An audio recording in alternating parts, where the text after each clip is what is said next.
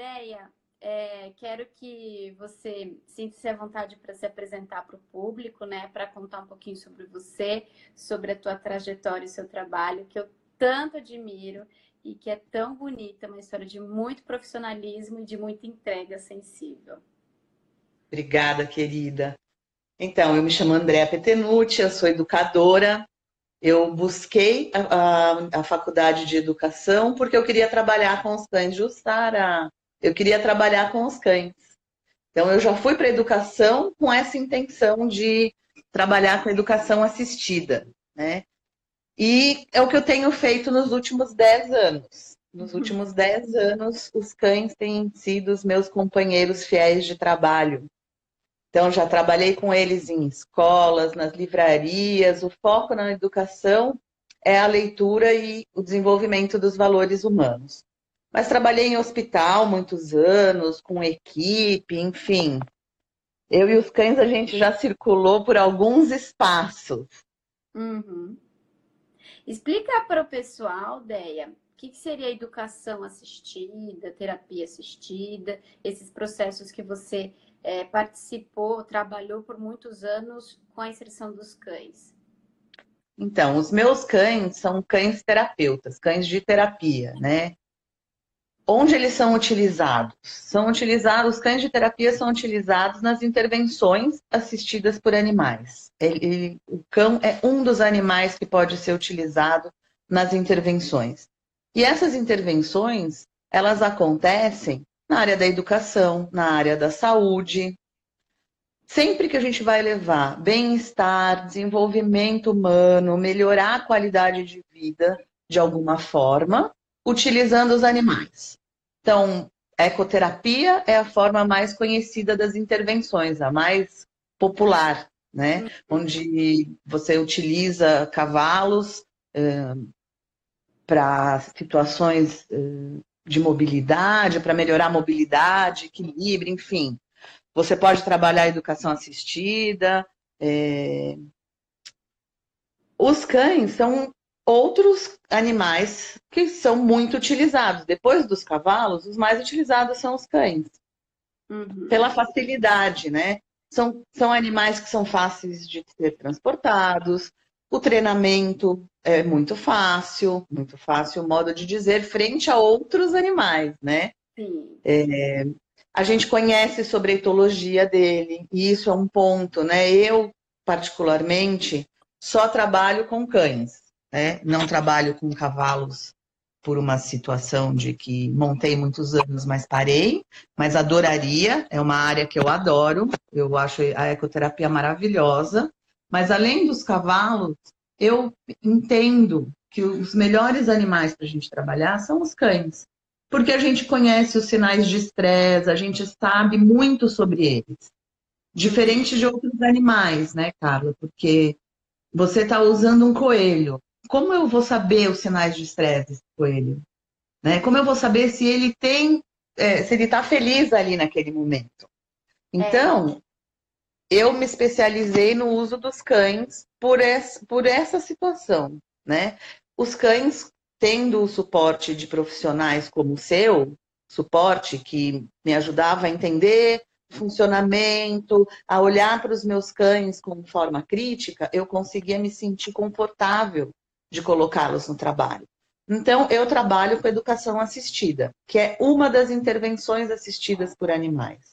Você tem três tipos que são as terapias. Então, sempre que você tem um objetivo terapêutico, então, como eu disse aí na ECO, ganho de mobilidade, melhora na mobilidade, melhora no equilíbrio, você vai mensurar isso.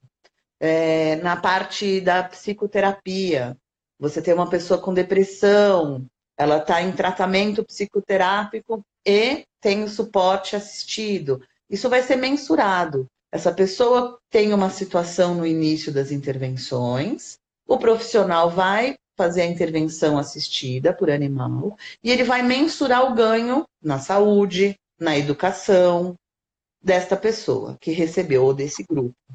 A outra, a outra é, são as atividades, é uma outra parte das intervenções. As atividades assistidas por animais, a atividade é uma situação muito mais livre. Você não vai medir como estava no início, como, como ficou no final.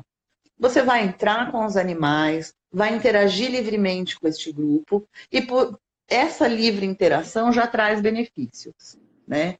É, as pesquisas científicas já provam que com 20 minutos de contato com os cães, por exemplo, você já tem aí liberação de beta-endorfina, ocitocina, desses hormônios que trazem bem-estar.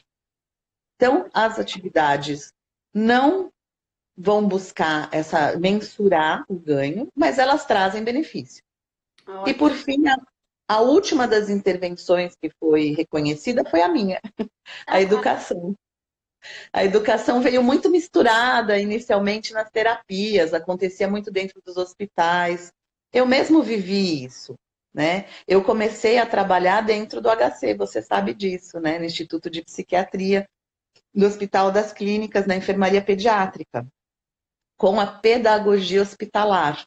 Então, eu fazia pedagogia hospitalar assistida por cães, que é uma modalidade que nem existe, na verdade, ela nem é reconhecida. Né? A pedagogia hospitalar hoje no Brasil é reconhecida, mas não assistida ainda, né? Ah, Quem sabe no futuro. Até fico arrepiada, Dé, sério. Ah, a Laís, que está agora mandando esse coraçãozinho, é uma que tem toda a chance de fazer essa é, pedagogia ser reconhecida. Faz um trabalho lindo. Então é isso, poucos profissionais no Brasil se dedicam hoje à educação, muito mais do que há uma década quando eu comecei, né? Era um, a gente contava na mão, tinha a professora Maria de Fátima, que é a referência até hoje no Brasil, né? Poucas pessoas trabalhavam com educação. E essa é a área que eu atuo, então. Os cães entram como dispositivo pedagógico, né? Eles fazem esse link delicioso que você está tão acostumada a ver acontecer, né? Que é o link desse amor, dessa vontade de interagir com eles. Eu aproveito isso na hora de ensinar as crianças. Ótimo. Antes da gente entrar no nosso tema crianças e cães, é, tocar nesse ponto é super importante, não só pela trajetória de valor da ideia, mas que já começa a trazer aprendizados para a gente, né? A Deia, ela me introduziu nesse mundo e com ela e com a participação da Carla, é, eu aprendi muito. Ela foi minha grande professora no, no segmento e é, foi uma honra para mim ter aprendido tanto na, nos atendimentos, participando, né, das intervenções, quanto no treinamento, a importância do treinamento. É, aí, a, primeiro, a primeira coisa que a Deia falou, que é importante a gente enfatizar, ela falou o papel dos cães para se ler os sinais. Por que ler os sinais? Muitas pessoas acreditam hoje a participação de cães no processo de terapia tem sido muito, tem ganhado renome, tem ganhado conhecimento e as pessoas falam: "Ah, meu cachorro gosta de gente, eu quero que ele faça esse tipo de trabalho".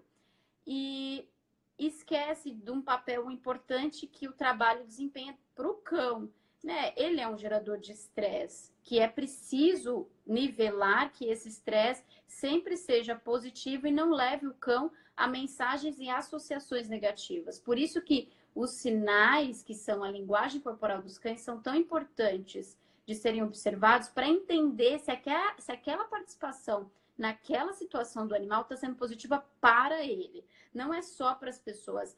Quando a gente insere o animal dentro de um processo é, é importante a gente é, ver se está sendo positivo para as pessoas e para o animal. Muitas vezes a gente esquece desse componente, a gente acredita, ele gosta de pessoas, mas o ambiente novo é um ambiente diferente, as interações são diferentes, tudo é diferente. E aquele animal precisa é, de ter o suporte nosso a partir do meio da interpretação da linguagem corporal, que a gente aprende sobre os cães, e o treinamento atua nesse papel.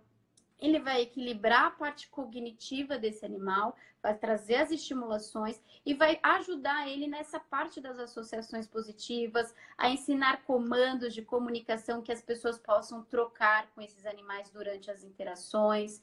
Então, vai ajudar o, o cão a trazer esse equilíbrio durante as interações, a sempre saber, a pontuar a como ele está emocionalmente, né, para saber o que, que a gente precisa melhorar, que a gente precisa trabalhar. A Deia chegava para mim e falava: ah, eu achei que ele precisa aprender um comandinho para as pessoas conseguirem uma interação é, legal com, essa, com esse comando, ou eu achei que ele ficou um pouquinho estressado com alguma interação, vamos trabalhar nessa exposição. Uhum. Então, aí que entra a importância do treinamento e da gente fazer a leitura dos cães. Não é simplesmente falar, ah, eu quero que o meu cão seja terapeuta e pronto, né? Eu, quando comecei, antes de começar como treinadora, descobri a terapia como amadora, como sem trabalhar com isso. E eu queria que a Bibi fosse. Só que eu não fazia nem ideia que não era nada a ver com o perfil da Bibi.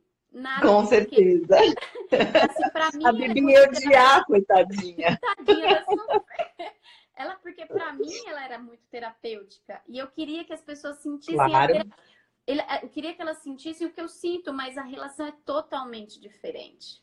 E, Carla, assim, quando a gente está atuando nessa área, a gente percebe muito isso, principalmente nas pessoas quando elas vão buscar o voluntariado né? Uhum. É, não, meu cão adora. E o que é adorar? Porque uma coisa é você ter um cão sociável, e é uma, um, um exemplo que eu sempre dou, em relação às próprias crianças, mas que é bom a gente fazer um paralelo com os cães. Sabe aquela situação que a criança chega na sala, a sala tá cheia, juntou todo mundo para o Natal, a família que ela nunca vê o ano inteiro, ela não sabe quem é. É uma criança pequena e a mãe fala: vai lá, dá beijo em todo mundo. Ah. Ai, ele é tão extrovertido, ele fala com todo mundo. Sim, ele fala com todo mundo, mas não nessa situação. Né? E talvez ele não queira o contato do beijo de todo mundo. Talvez um oi geral seja o suficiente, porque aquela criança, naquele momento, mesmo sendo uma criança extrovertida, naquela situação se sinta pressionada frente a tantas pessoas. O Natal não foi na casa dele, foi na casa de um tio que ele não conhecia. Então, essa é a situação que os cães enfrentam quando a gente coloca para trabalhar, entende? E aí a mãe fala: ai, mas ele é tão extrovertido no dia a dia, na área de conforto dele, com as pessoas que são. É, as pessoas com quem ele confia, as crianças, eu estou dizendo. E o mesmo acontece com os cães, né? Então, assim, a importância da avaliação desse profissional durante toda a vida, né? É, as pessoas também acham que a gente avalia os cães filhotes, treinam e pronto. Vai lá e acabou. Agora é um terapeuta. Tipo, recebeu o, o canudo da faculdade, né? Você se formou médico, você é médico. Né? E de repente não é isso. Você pode até se formar médico e no caminho descobrir que não era isso que você queria fazer. Né? A, minha, a minha primeira área de atuação é no turismo. E eu, ao longo do tempo, fui descobrir que não era isso. Eu adorava viajar, mas eu não queria atuar no turismo profissionalmente a vida toda. Então, eu brinco que educação é talentos da maturidade. Eu fui descobrir o que eu mais gostava de fazer mais velha, né? E fui buscar me formar de novo. Eu me formei com quase 40 anos na educação. Então, é isso. E com os cães acontece. A gente teve isso com o Dom o Dom ia muito bem, que é um dos meus cães, eu tenho um Visla. O Dom ia muito bem com as crianças por alguns anos. E ele foi se estressando com a escola, ele não quer mais a escola. Ele gosta de ficar com os adultos. Ele pode ir para a escola pelo treinamento, pelo comportamento, eu levo ele para a escola e ele vai se comportar na escola. Mas ele não vai ser tão feliz quanto ele é dentro do hospital, por exemplo. Né? O Lion, que é o meu Golden, faz roda de leitura. Um cão que adora ficar largado no chão, deitado. E isso é uma preocupação que nós sempre tivemos, né, tá? De alinhar a personalidade do cão com o trabalho que ele vai desempenhar. Porque se você quiser me matar e me colocar num laboratório para pesquisar isolada do mundo, eu, o, o microscópio as lâminas. Eu falo até com a minha sombra se me deixar sozinha. Né? Então você vai me deixar, eu vou conseguir, se você me ensinar, eu vou conseguir viver dentro de um laboratório, mas eu vou estar ali expressando a minha maior potência de personalidade? Não. Né? Tá. Então a gente precisa achar o caminho de maior potência de expressão dos cães a partir do que eles nos entregam, né? Lindo. Nossa, é, você fala as coisas tão lindas aqui. O pessoal tá falando, pessoal, todo mundo tinha que assistir essa live porque é tão rico que você fala, que é, é de muito aprendizado. Entrando para a parte dos das crianças, né? Que foi com a roda de leitura. Começa a contar para gente um pouco dessa relação das crianças com os cães. É, eu faço dois trabalhos. É, no desenvolvimento da leitura, eu trabalho de duas formas. Uma é dentro de sala de aula, você já acompanhou, né? A gente vai para a escola. Então, isso também é legal de falar. A Carla ia em loco, ver como que os cães estavam. Eu reportava aquilo que eu percebia, claro que ela não vai passar a viver a minha agenda, né? Como treinadora da minha equipe de trabalho, né? Incluindo a mim, que fui muito bem treinada por ela, inclusive. então, assim, uma das, das ações é dentro da escola. A gente leva os cães para dentro de sala de aula para trabalhar os, o desenvolvimento dos valores humanos a partir da leitura de livros com os temas que a gente quer desenvolver. Respeito, solidariedade, empatia, enfim. O tema que você quer desenvolver, eu pegava uma história tem a ver com este tema, que vai desenvolver, que vai ser um gatilho de discussão deste tema. E aliado ao tema vem a leitura. Dessa forma, eu levo. A gente entrava com dois, três cães, eu tinha parceiros de trabalho, como a Lilian Bertolo, é, no projeto Entre Patas e Letras, ela trabalhou bastante tempo comigo. Então, nós levávamos os nossos cães para a sala de aula e vou fazer agora um parênteses, uma pausa. Como é a entrada desses cães na sala de aula, primeiro, antes de eu explicar como funciona a dinâmica, tá bom? Eu vou levar os meus cães, não vai ser de primeira. Eles não entram na primeira sessão comigo. Vão os cães de pano. Eu tenho dois salsichinhas, dois dashes de tecido, né? Que vão comigo na primeira aula.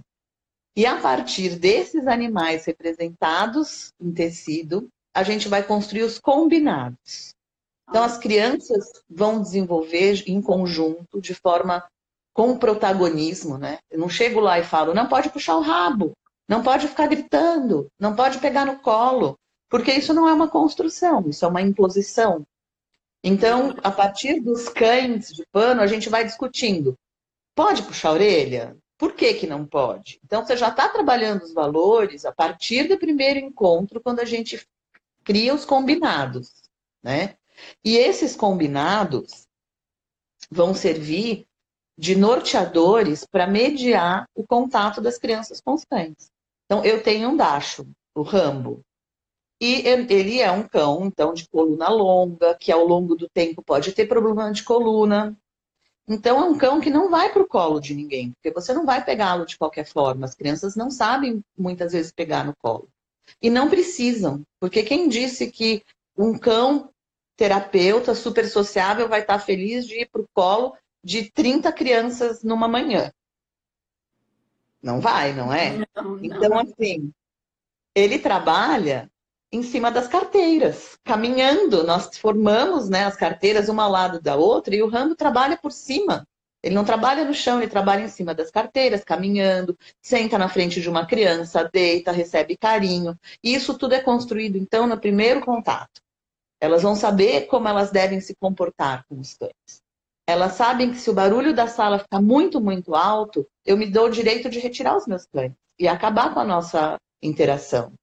Porque nós não estamos partindo, nós não estamos cumprindo um dos combinados, que é o respeito começa pelos cães. Eu não posso ensinar a ter respeito pelo humano se eu não começo pelo meu parceiro de trabalho, né? Se eu entendo que um cão de terapia, ele está ali para o que der e vier. Não, ele é um cão resiliente que, de fato, suporta muitas situações mais estressantes do que os outros cães pet eh, aguentariam. Mas isso não quer dizer que, ele, é, que, ele, que eu vou sujeitá-los a isso diariamente. Eu quero um ambiente saudável de trabalho para eles, né? Então é, é isso. Isso, ideia, assim, construir os combinados, assim, esses combinados com os cachorros de pano, na hora que leva para os cães de verdade? Como que fica essa retórica entre os combinados para que sejam obedecidos e quando passa do limite, né? Porque é um ponto super importante e é normal até que as pessoas tenham a primeira impressão de que o cachorro é para ser manipulado, apertado, amassado e não tem nenhuma ou quase nada de noção sobre tom de voz, barulho, correr. Então, é, é você está você tá levando para eles uma visão muito nova do que eles têm, eu acredito, né? Na verdade, a minha visão que seja algo muito novo para eles da forma como eles estão acostumados ou têm desejos de interação. E como é que funcionam os desafios desses combinados? Então, é, é muito curioso. As crianças respondem super bem aos combinados dentro da escola. Muito bem. É muito difícil você. As crianças aderem aos nossos combinados porque elas querem interagir com os cães. E como os cães não fazem parte desse contexto escolar, ele é um super bônus, ele é um prêmio, ele é assim o must da semana. Tem professora que chegou a me contar assim: Fulano veio hoje, está passando mal, a mãe vai vir buscar depois, mas ele quis vir porque hoje era o dia dos cachorros, né? Então, o que acontece? Eles obedecem. A verdade é essa. Eles cumprem por dois motivos. Primeiro, porque eles criaram esses combinados. Então, as, as regras são deles. Ah. Eles impuseram. Né? Eles não foram obrigados a seguir. Então, tem uma, uma construção. Eles sabem que é um momento especial. Que não é como eu lido com o meu cão em casa, que é super bonzinho, que deixa eu deitar em cima o dia todo, ou que eu puxo a orelha, enfim, não sei como seria a interação livre de algumas crianças, né? Porque a gente percebe hoje que muitas vezes os pais não mediam as interações entre as crianças e os cães. Então as crianças chegam na escola com uma visão distorcida que foi criada dentro de casa. Eu dei um cão pro meu filho, é quase como eu dei um boneco do X lá do X-Men, entendeu? Então, ali comigo, né, com, com os profissionais orientando, eles aderem super fácil. Super fácil. Eles se sentem protagonistas e, e vão obedecer aquilo que foi combinado entre todos nós. Né? E eu o que eu percebo. O site é esse, né? Que você me falou que, que trouxe assim, uma luz, é, os combinados antes dos cães e essa construção, porque assim como a gente fala para as pessoas sobre o treinamento positivo, de construir o que se quer, a mesma coisa, né? A educação positiva, é disciplina positiva, Sim. vai muito além dos cães. É a construção Sim. antes do problema, né? É, é, e aí a gente usa de, da nossa capacidade humana de dialogar, de fazer as trocas, de trazer a reflexão para a criança, que é o combinado, ele fica fluido, né, Deia? Totalmente fluido e ele funciona muito bem. Em alguns momentos, claro, tem dias que são mais agitados, que acontecem situações, a gente está falando de um ambiente orgânico, de um ambiente que ele não é, ele não é fixo, né? E orgânico em todos os elementos, né? Nós, como entramos, porque, claro, cada dia a gente vai trabalhar de uma forma, os cães também têm isso, né? De se expressar, um dia está mais cansado, enfim, quer mais contato, quer menos contato. E, uma das coisas que eu faço é trabalhar com os meus cães soltos, porque não na guia. Então, existiam protocolos, os americanos, por exemplo, os protocolos americanos gostam muito dos cães na guia, não pode dar comida no hospital, né, dar petisco, enfim. A gente entende que essa cultura americana vem de uma sociedade que é muito rígida em leis, né? Todo mundo processa todo mundo muito facilmente e tal. Mas, do ponto de vista do comportamento, isso é uma coisa que a gente já discutiu muito, eu e você, os cães se sentem muito melhores trabalhando soltos, porque eles escolhem os movimentos, tá. as aproximações e etc. Então, tudo, esse ambiente que é orgânico e que pode te trazer desafios por conta de ser orgânico, ele também te facilita outras dinâmicas exatamente pelo mesmo motivo. Porque cada um pode ter ali uma expressão própria na hora de trabalhar. Muito. É, tem os desafios né, dos dias complicados, estressantes para as crianças, né? A gente sabe, eu, eu, fiz uma live aqui sobre a minha participação no Zoológico de São Paulo, onde eu fui ver os treinamentos dos animais silvestres e, e a parte exposta do zoológico, muitos animais estavam recolhidos porque se re... decidiram se recolher da parte da exposição, porque estava uma frequência muito grande de crianças de escolas públicas que gritavam e corriam. E a gente tentou, por exemplo, contato com os cães do mato na parte da exposição, a gente não conseguiu, porque eles não queriam sair, porque tinha um acúmulo de crianças é, fazendo barulho, se movimentando. Sim. Então, é um, um, comportamento das crianças natural, mas que dentro daquele espaço precisaria desse tipo de com, combinado, né? Olha quantas situações a gente poderia extrapolar esse tipo de atuação para que esses combinados existissem é, para as interações com os animais ser um princípio para existir durante todo o processo educacional, né? Usar os animais como ferramenta, né, de trazer empatia, sensibilidade, educação. E isso que eu vejo mais importante. Até para organizar a própria logística, né? Se esse professor de sala de aula sabe que vai ter uma visita ao zoológico e ele começa a trabalhar com meses de antecedência, porque as aquisições não são do dia para a noite. Não adianta eu falar um dia antes, amanhã a gente vai no zoológico, não quero ninguém gritando. Não é assim. Vamos criar situações no recreio né? Que é uma hora do uhul, né? Todo mundo quer correr, todo mundo quer falar alto. Então vamos criar situações no recreio de que as, que as crianças consigam se autorregular nas emoções, e daí você vai extrapolando aos poucos para outros espaços. E a hora que chegar no zoológico, que é o ápice do, do, do excitamento, essas crianças já, já lidaram, com, já conversaram, já dialogaram com suas emoções. Porque as crianças sentem e não conseguem, muitas vezes, expressar.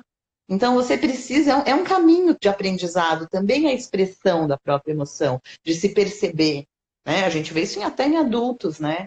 Às vezes a gente está. E São Paulo é uma coisa que forma muito isso, né? Uma cidade grande. É uma cidade que muitas vezes encobre as nossas emoções. O mesmo acontece para as crianças. Aquilo, você acorda de manhã, você está mais mal-humorado, você dormiu mal, mas você pegou o primeiro trânsito da manhã, você já vai atribuir esse mal-estar ao trânsito. Você nem vai mapear que você não dormiu bem ou que você ficou chateado com alguma coisa do dia anterior. Então, a mesma coisa acontece na escola. Eles ficam excitados, eles não sabem nem o que eles estão sentindo direito, eles não estão mapeando. Então, é um caminho de muita construção, né?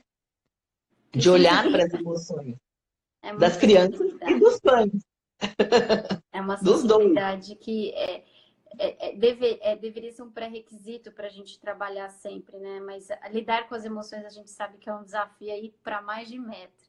Mas e como que, como que a gente pode então extrapolar isso para interações é, mãe e filho, né? Como você falou da questão de tem muitas mães que compram cachorro para os seus filhos, e eu já vi muito isso, é para dar senso de responsabilidade, dão um cão para a criança e querem que a criança fique responsável por grande parte das interações, das necessidades daquele cão. Aí eu acho importante a gente falar desses desafios para que porque tem que existir um papel antes, né, de conscientização dessa mãe, desses pais, para que possa ser levado para a criança. Eu já estou rindo porque você me conhece, né? Eu já vou falar um papo reto, né? Não tem presente de cachorro para filho, não existe. Né? Meu filho, eu tenho um filho, você conhece, o Henrique hoje é um homem, tal, casado, ok. Ele conviveu com os meus cães, escute a frase que eu estou montando. Ele conviveu com os meus cães desde que ele se conhece por gente. Só que os cães são meus, né? Não, não, criança não pode ser tutor de cão nenhum. Só adulto pode ser cão pode ser tutor. Você tem que ser responsável. Você vai assinar um documento, quer seja da adoção, da compra. O filho não vai lá assinar, vai, não vai. Então é porque ele não tem capacidade de ser responsável ainda pela idade. Né? Isso não quer dizer que você não vá trabalhar e incluí-lo na construção de todos esses valores, que é o respeito, etc., incluindo a responsabilidade. Você pode incluí-lo no cotidiano, no manejo desse animal. Mas responsabilidade de animal são dos adultos, sejam quais forem, pais, avós. Adultos cuidam dos animais, são os responsáveis pelo bem-estar dele. E são responsáveis, inclusive, por mediar, na minha opinião, é uma obrigação do adulto mediar o contato da criança com o cachorro. Esse cachorro pode ter 10 anos dentro da casa e falar: meu filho é super. Ah, eles são super de boa, eu largo os dois brincando o dia inteiro sem olhar em nenhum momento, não pode, na é, minha opinião. É, não, eu, eu, sou totalmente da mesma vertente, né? Eu tenho, tem pessoas que falam assim: ah, eu já atendi muitos casos de conflitos nas interações. E é sempre a falha na educação do pai para a criança.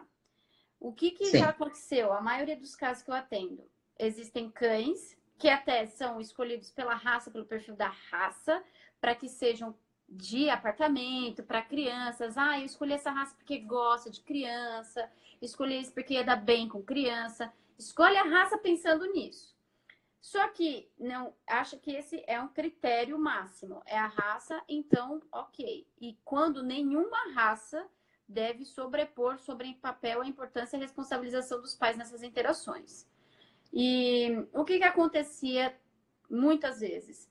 Os pais não tinham leitura desses sinais que a gente fala do cão, não entende do cão, do comportamento do cão, dos sinais que o cão emite de que não tá legal, não entende qual postura que é adequada para o bem-estar do animal, mas apenas pela vontade da criança. Se a criança quer apertar, o cachorro tem que deixar. Se ela quer pegar no colo, o cachorro tem que deixar. Se quer colocar a mão na boca, o cachorro tem que deixar. Só que se o cachorro começar a reagir, não, ele está errado. Né? Sim. Não existe uma relação de isso não é legal pelo ponto de vista do cão. Isso gera isso, isso e isso. E a criança passa a entender o cachorro como um bichinho de pelúcia vivo, apenas. Então, esse é o problema. Então, todos os problemas de relacionamento que eu atendi envolviam uma, uma falta de interpretação e conscientização sobre o cão, sobre seus sinais e sobre que ele não é, em nenhum momento, ele não nasce com nenhuma obrigação de aceitar tudo a qualquer custo. Né? Sim. Todo cão tem seu limiar de estresse. E é importante as pessoas entenderem isso. Então, o que, que o grande trabalho que eu tive foi explicar para os pais o que, os, o, o que eles não explicaram para os filhos. E o Sim. quanto isso foi desafiador. O quanto. Ó, oh, não pega, ele não gosta. Então, teve casos que eu atendi que o cachorro começou a se esconder quando a criança chegava. Ele já se escondia. E aí tinha outro que já começava a mostrar os dentes quando via a criança. Mas, nossa, do nada. E as pessoas falam, do nada. É, do nada. Tá... Ele era ótimo até a semana passada. É, era ótimo, mas do nada. Não, e aí, e aí fala assim, não, mas ele deixa tudo, ele deixa puxar rabo, ele deixa apertar, ele deixa. Mas não, não tem que deixar, né? Esse tipo de eu interação. Sou uma pessoa que adoro contato. Não, mas se eu tiver que. Né? Eu sou aquelas, a gente se encontra e se abraça e etc. Agora, se você, que é uma pessoa que eu adoro, quiser ficar me abraçando o dia inteiro, vai chegar uma hora que eu vou falar, cá, ok, já deu, obrigada, já tô preenchida de carinho. Beijo, fui. Né? E os cães não têm esse direito, não é? E os cães não têm esse direito, né? De falar, deu, ok, você já puxou meu rabo três vezes. Um é pouco, dois é bom, três é demais, sabe? E o que acontece? As crianças trabalham muito bem com os limites. Limite não é obrigatoriedade, é você dar contorno para as ações dessa criança, entende? Esse é o, o, o sentido do limite, é dar o contorno, não é uma obrigação. Você não pode, eu não quero mais, não é isso. Hum. Entendeu? Mas você vai dar um contorno. E vai explicar, por exemplo, quando eu falo de não pegar o Rambo no colo, eu falo para as crianças pequenininhas: você já pensou se eu passar a manhã inteira querendo pegar você no colo e apertar? No final do, do dia da escola, você vai gostar? Chegou a hora do recreio, você quer brincar com seus amigos e eu tô com você no meu colo. Apertada no meu colo, eu não tô deixando. Então, você precisa mostrar para essa criança, nessa vivência, os dois lados.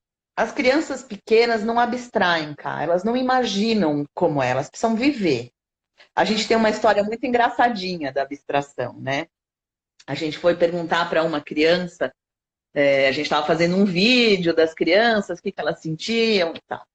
E aí, nessa época, eu trabalhava com a Lilian, e a Lilian, naquele momento, se esqueceu que a gente estava com. A gente já tinha trabalhado crianças mais velhas e feito esse mesmo vídeo. E os mais velhos, obviamente, falaram: ah, para mim foi super legal, eu adorei. Eles abstraíram a pergunta de como tinha sido conviver com os cães e responderam a partir da abstração. Os pequenos são literais, eles, eles estão no aqui agora no concreto. Então, foi para um pequenininho a primeira pergunta: ah, e que quando você tá? Ele estava com o Rambo do lado dele, era o cachorro que ele mais gostava. Quando você está com um rambinho perto de você, o que, que você sente? Ah, eu sinto o bafinho dele, pro.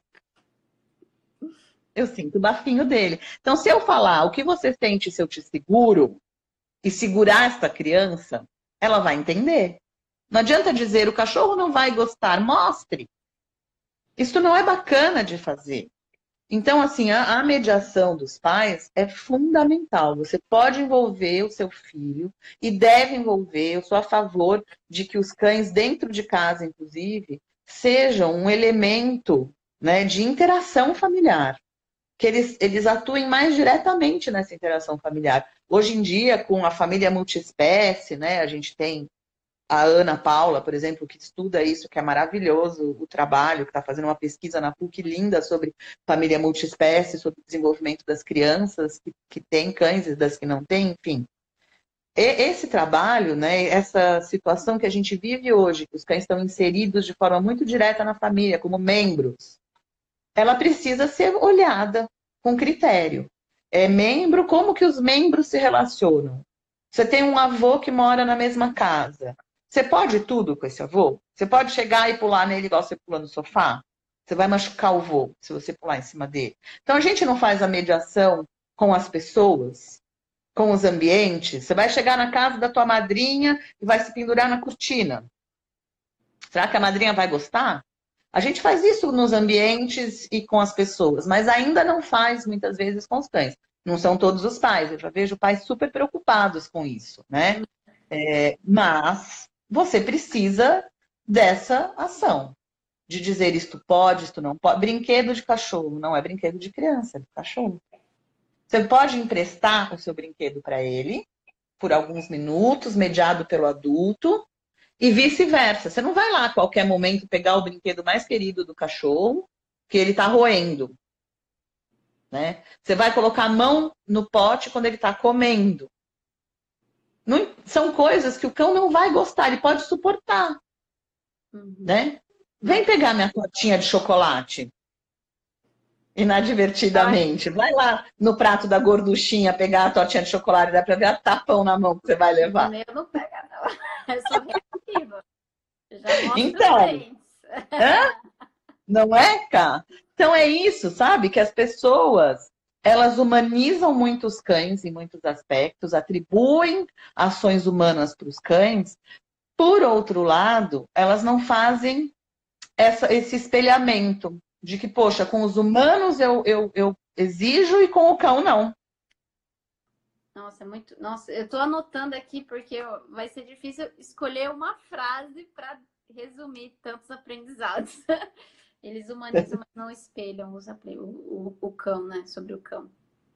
E assim, é uma relação super positiva, como você falou, tem N benefícios. Assim, é uma relação que tem tudo para ajudar a criança, dar todo o suporte, tanto emocional, né, tanto de equilíbrio e para a vida daquela criança, até do cão, tem tudo para ser excelente.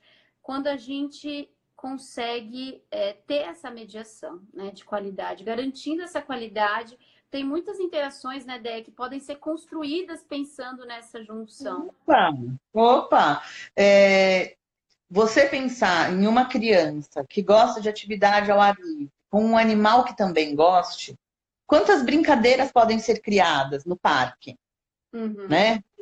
Com bola, com bambolê, é, fazendo aí gincanas. Você pode criar que você vai é, unir filho, sobrinho, cachorro, né? Na medida, claro, é, esses cães precisam de um, de um treinamento básico, né? Eu, eu gosto, antes de eu, de eu trabalhar com isso, no ano 2000, a minha primeira cachorra que foi adestrada já numa vertente do adestramento positivo foi a Misty, que nasceu em 2000. Né? Ela nasceu em janeiro de 2000, em março ela estava no adestramento positivo, que na época nem era tão, tão positivo, usava enforcador e etc. Mas enfim, já era um começo. Por quê? Porque lá eu nem eu trabalhava no turismo, nada a ver ainda, mas eu já percebia, e isso é uma herança que eu trago da minha mãe, quando eu nasci na minha casa, eu tenho 50 anos, na minha casa a gente tinha um casal de pastores que já eram adestrados. Eles iam para o canil da polícia na época, né? Iam para o canil da, da polícia militar, que na época chamava Força Pública. Então, os cães de casa, eram adestrados e obedientes. E isso fazia uma grande diferença na nossa vida. A facilidade do manejo de um cão que entende comandos e que você entende como comandá-lo, no bom sentido, né? De comandar, de, de, de conseguir fazer a logística dele funcionar de forma é, positiva. Então, lá em 2000, a Misty já foi para esse adestramento positivo, minha labrador. Porque em casa me facilitava, eu tinha um filho pequeno, os amigos estavam toda, toda hora em casa, nem todos os amigos tinham cães e sabiam como lidar com eles. Então, um cão em casa, eu já sou a favor do adestramento básico de qualquer cão. E da pessoa, você quer ter um outro animal de outra espécie, entenda minimamente dessa outra espécie. Porque é uma responsabilidade, né? Que você saiba é, que você tenha um, uma educação para entender o funcionamento desse animal que você inseriu na sua casa. É. Então, a partir desse. Exatamente. Então, a partir desse adestramento básico, esse cão já vai entender um fica, um vem, e aí você põe bambolê no meio, você cria obstáculos que as crianças vão pular, que o cachorro vai pular, que vai pular na coleira, vai pular solto, enfim.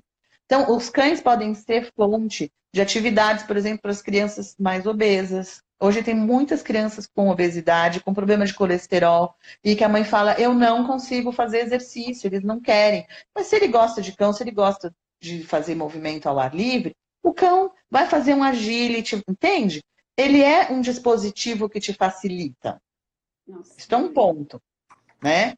Mas para isso, você vai precisar de um preparo educacional, tanto do cão quanto do seu filho. É. E aí a gente consegue extrapolar o que as pessoas, né, o público tem sobre o adestramento, sobre o treinamento, porque aí que a gente vai entendendo a potência disso, né, que vai além de porque ainda tem-se a visão de que o adestramento tem um problema de comportamento, eu preciso de um adestrador. Meu cachorro late, o meu cachorro puxa, o meu cachorro pula. E aí, com part... partindo de um problema, eu vou lá e busca o treinamento, quando na verdade o treinamento é a educação, né? Sim. Tanto das pessoas quanto do tutor. É por isso que a gente bate na tecla de falar assim, educadora canina, para trocar, para poder parear, pelo menos, com a palavra adestramento, para as pessoas entenderem que é a parte de educação que é importante. Porque Sim. nessa relação, ter o treinador, ter a figura do treinamento positivo, é, vai ajudar os pais e as crianças a equalizarem, né? Ó, a partir de uma sensibilidade prévia, de um combinado prévio dos pais, eles buscarem esse suporte para saber o quanto eles precisam mais regular essa relação, o quanto eles precisam mais, se eles estão conseguindo ler todos os sinais, porque a gente sabe que é um aprendizado, né? Ler os sinais dos cães é uma coisa que é, é preciso experiência, é preciso olhar sensível a isso. Então, é, a figura de um treinador ajuda a trazer, a acelerar Sim. o processo de leitura e ajuda a criança a fazer essa leitura também. E o treinamento tem esse papel, ajudar nessas atividades que podem ser construídas em conjunto, serem muito bem executadas pelo cão e serem muito bem ministradas pelos responsáveis. Então, ajuda nessa construção dessa relação de forma positiva. Sim, eu, eu, uma vez encontrei uma mãe que falou assim para mim, ah, ela foi numa roda de leitura, né? É, e a roda de leitura, só para as pessoas entenderem, é, a gente se senta em roda, então por isso chama roda de leitura, a gente se sente, senta em roda no chão, né? as crianças sentem, sentam no chão. Eu transformo as imagens do livro em imagens escaneadas e impressas, pequenininhas, de 5 centímetros por 8, mais ou menos, plastificadas e que levam velcro nas costas das imagens. E o cão que vai participar, ou um ou mais cães que participam da roda de leitura, recebem roupas também com velcro. Então, na medida que eu vou contando a história, as crianças reconhecem as imagens do livro e vão recontando, vão recolocando isso na roupa dos cães. E hoje em dia a gente tem um grande problema com leitura, principalmente por causa da, da tecnologia. Hoje tudo é muito visual, muito rápido ler é uma coisa que demanda muito do cognitivo. Né? É um processo difícil. Depois, quando a gente está adulto, a gente não lembra o quão difícil foi ter alfabetizado, decodificar e, e entender a leitura e compreender texto. Mas é um processo difícil. E as crianças querem o, o visual, o rápido, a tecnologia traz. Até para mim, que sou uma leitora voraz, eu percebo que hoje eu me aborreço mais lendo do que eu me aborrecia antes. Porque eu já criei rotas neurais que me levam a querer o rápido. Né? A minha satisfação vem daquilo que é muito rápido. E aí a gente também pode dizer das duas coisas. As pessoas também não têm paciência na educação dos cães, muitas vezes, porque elas querem assim: você chegou em casa, você, educadora, hoje você já tem que sair daqui, meu cachorro amanhã é outro cachorro. Porque, afinal de contas, né? Porque não é assim. Tá é uma construção, senão a gente paria o filho, passava lá uma lista de instruções para ele. Falou e essa é uma beleza. Ó, o filho que eu quero é assim, tá? Não chora a noite toda, obedece na segunda vez que eu falo. Para acordar na pré-adolescência, para ir para escola, é só o despertador tocar, o cara já levanta e vai, amarradão. Não é assim, né? Então não é assim com os cães também, porque somos seres, né, em construção. Um filhote é um ser em construção, uma criança é um ser em construção. Então, a gente precisa desta construção. Muito bem. Nas rodas, olha lá, eu já falei tanto que eu não lembro o que, que eu ia te contar da roda. Ajuda aí. A forma que você estava fazendo as figuras com velcro, em que as crianças Isso. estão passando e inserindo. E aí a dificuldade, né? As mães querem que as crianças leiam mais. E os cães, então, são atrativos para isso. Né? Ele, ele, as crianças uh, se dispõem a ler porque elas querem o contato com o cão. E aí uma mãe falou para mim, ai, que ótimo, a gente veio, já é a terceira, eu fazia uma série de rodas na livraria da Vila, né? Então ela falou, ah, é a terceira roda que a gente vem, e agora a gente está pensando em comprar um cachorro, porque ela adora quando ela vem, ela quer ler. Ai, que bacana, é mesmo? E, ah, é, a gente mora num apartamento, a gente não queria um cão de pelo longo, nem muito grande, a gente está pensando em comprar um Beagle. porque é o Snoopy. Hã? O Snoopy não interage com o Charlie Brown, que é uma criança? Ah. Parece uma piada mas entende que as pessoas se norteiam das formas mais absurdas. Eu falei, não, meu bem, pelo amor de Deus, um, um Beagle sem um Beagle e um filho, você vai parar lá, eu vou te encontrar lá no HC, no Instituto de Psiquiatria. a gente se encontra lá. Não que não seja é... possível, né, gente? Mas a gestão que claro. você tem que fazer não, não é para essa finalidade. Seria uma gestão é, ambiental, uma logística de, de atividades para esse Beagle muito antes de Sim. Por exemplo, eu trabalho com o Visla, não é um cão de terapia típico, né? O Dom não é um cão típico de terapia. O Lion, que é um Golden, ok, super reconhecido. Odin, Labrador, ok. Os vira-latas, como a Zoa. Mas um Visla não é um cão de terapia. E o Dom desempenhou a função dele muito bem com exceção agora das crianças, que virou, nós tivemos um problema, a gente teve que trabalhar isso, é, conversado com a Carla. E isso é uma coisa bacana de dizer. É um cão bem adestrado, é um cão que não causou nenhum acidente, eu não pus nenhuma criança em risco, mas eu fui percebendo o desgosto dele trabalhar na escola. Né? É, Como ele se comportava. Ah, né? Ele assustava com a movimentação das crianças, aí os gritos, ele começava a ficar um pouco em Prestando atenção. Era um sinal Exato. já pra gente. O alerta, depois uh, os pulos mais excessivos comigo, né? um excitamento ao chegar na escola, que poderia ser interpretado como alegria. Ai, como ele fica feliz quando ele chega na escola, olha como ele pula. Não. Já, entende? Ele foi mostrando sinais de que a gente foi mapeando e até chegar e vamos tirar ele da escola? Vamos deixar ele só com os adultos, que ele vai melhor? Que é uma coisa que a gente já faz, por exemplo, quando a gente vai aposentar um cão de terapia. A gente vai pondo nos ambientes mais calmos, porque esse cão mais velho também não dá conta dos ambientes tão agitados, dependendo do temperamento. A Zoa foi no Uhu das crianças. Se eu levar ela hoje, aos 10 anos aposentada, ela vai adorar, porque ela ama criança, é o público que ela mais gosta. Mas é uma característica deste animal. Ela gosta de criança, ela se sente bem, ela adora, ela quer entrar no meio dos montinhos de criança e ficar lá no meio. Então, assim, ela tem é, é, essa personalidade. O Dom não tem. Uhum. Né? Então, isso é importante, que não vai ser só a raça, o tamanho, o tipo de pelo. Vai, vai depender também da personalidade. E isso acontece para as duas coisas: para os pais que idealizam um cão para a família, e para as pessoas que querem trabalhar nas intervenções, idealizam um cão terapeuta. Porque eu quero trabalhar com tal área, né? E aí eu vou, meu cachorro tem que ser desta área. E um cão de terapia tem que ser bombril, né? Ele precisa, de fato, conseguir se comportar bem e dar conta de qualquer ambiente, obviamente, porque você está falando de um cão que vai trabalhar com público em lugares públicos. Uhum. O adestramento é muito importante. Mas eu volto no início da nossa conversa. Qual é o local de potência máxima de expressão desse animal? Né? Qual é? É, é a escola? É a livraria? O Dom, por exemplo, na livraria vai muito bem, tem menos crianças nas rodas de leitura. Uma das coisas que incomoda ele é a quantidade. Não é só o público, é a quantidade deste público. Deia, né? eu vou te agradecer imensamente ah, o Instagram vai cortar, gente, porque a live okay. não pode durar mais de uma hora. Já falaram aqui, essa live tinha que ser o dia todo, gente. Cinco horas conversando.